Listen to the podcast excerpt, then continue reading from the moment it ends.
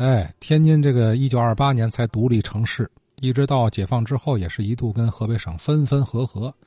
哎，这就是说，你要聊天津的这个历史掌故啊，绝不能脱离老直隶这个地域概念啊。在抗战年代，也是很多这个地下抗日武装的成员呢，都是冀中地区的人呢。他们活跃在日伪统治下的天津地区啊，这个。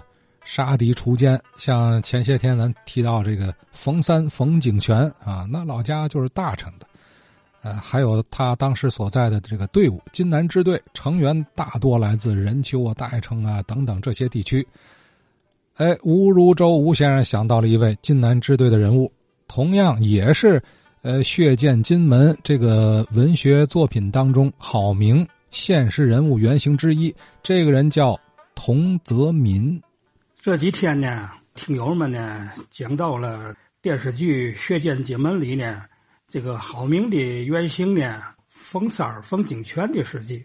呃，还有一个原型是谁呢？就是这个童在民。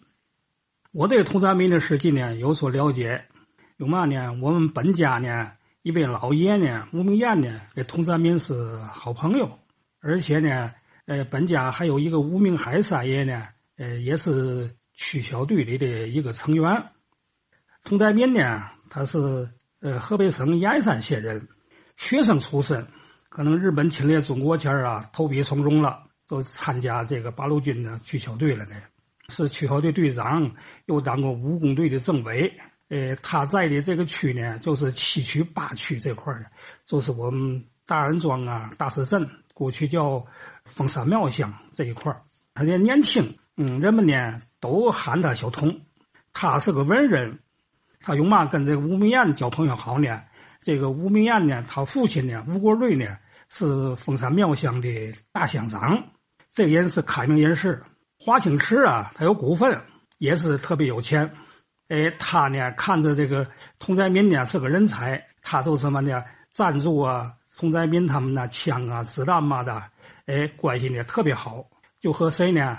吴明艳呢也交了朋友了，呃，当年呢在大安庄呢挖地道的时候呢，还叫吴梅艳呢当这个村里的秘书，负责挖地道。在抗日战争时期和解放战争时期呢，童在民呢就在呃这个七区八区这一块啊打了好多次战斗，最大的是卢布口战斗。卢布口呢那是日本的一个据点其中有四个炮楼的，经常去呢打日本这个大卢布口炮楼去。呃，日本呢一降服之后呢，八路军就被卢布口占领了。后来呢，国民党十二连呢也占领了。到解放前夕呢，又经过一次大战斗，把卢布口呢给拿下来了。给还经过嘛呢？这个青岭侯，青岭侯村呢也挖地道了，给和日本人呢举行一场地道战，也打死了十十几个日本人呢。这大安庄呢，挖地道呢，呃，也有的起到作用了。地道呢还没挖完时候呢，有的汉奸呢上这个天津县报告去了，给这个日本呢，给皇协军呢就派下部队来了，给一看呢，征了好多公粮啊，没说藏一个什么呢，都藏地道里了，给八路军呢，童泽民他们都潜伏起来了，藏在地道里了，给这个日本跟皇协军呢来之后呢，扑了空，没找到地道口。这个童在民他们呢，和这个吴国瑞他爷呢关系特别好。他们有时呢上市里办事儿去，就被枪嘛的、武器嘛的东西呢，都放在这个吴吴国瑞他们家，拿这个大乡长呢，就当成了堡垒户似的。有时在市里边呢，联络点呢就在这个华清池联络。电视剧《血溅金门》里还有好名，在那个华清池呢，和这个日本遭遇的事儿呢，恐怕也就是这个原型。还有一次呢，在呢吴国瑞他们家呢，这个日本呢和八路军遭遇了。童泽民他们呢几个武工队员呢执行完任务之后呢，他们一看到中午了，就去呢大乡长吴国瑞他们家呢，哎吃饭去。哪知道啊，一进院啊，好嘛，洞房里边啊，一个班多的日本鬼子，他们也下乡啊，哎扫荡来呢，他们就在那大乡长家吃饭了。童泽民他们一进院一看呢，坏了。哎，小日本一看来了几个陌生人呐，他说这是什么的干活呀？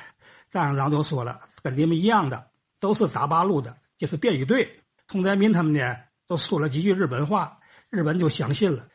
一解放的时候呢，国家政策呢，一到这个大乡长级干部呢，都得枪毙。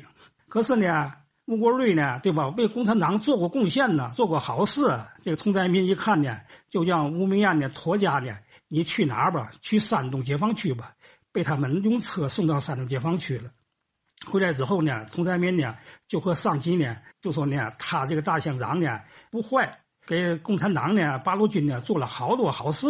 不应该枪毙，对咱革命呢做出贡献来了。上级一看调查呢，果然呢是个开明人士，又把他人又接回来了。给佟才民这人呢，后来当了这这个静海县县委书记之后呢，还请到吴面老爷到他们家去做客了。还，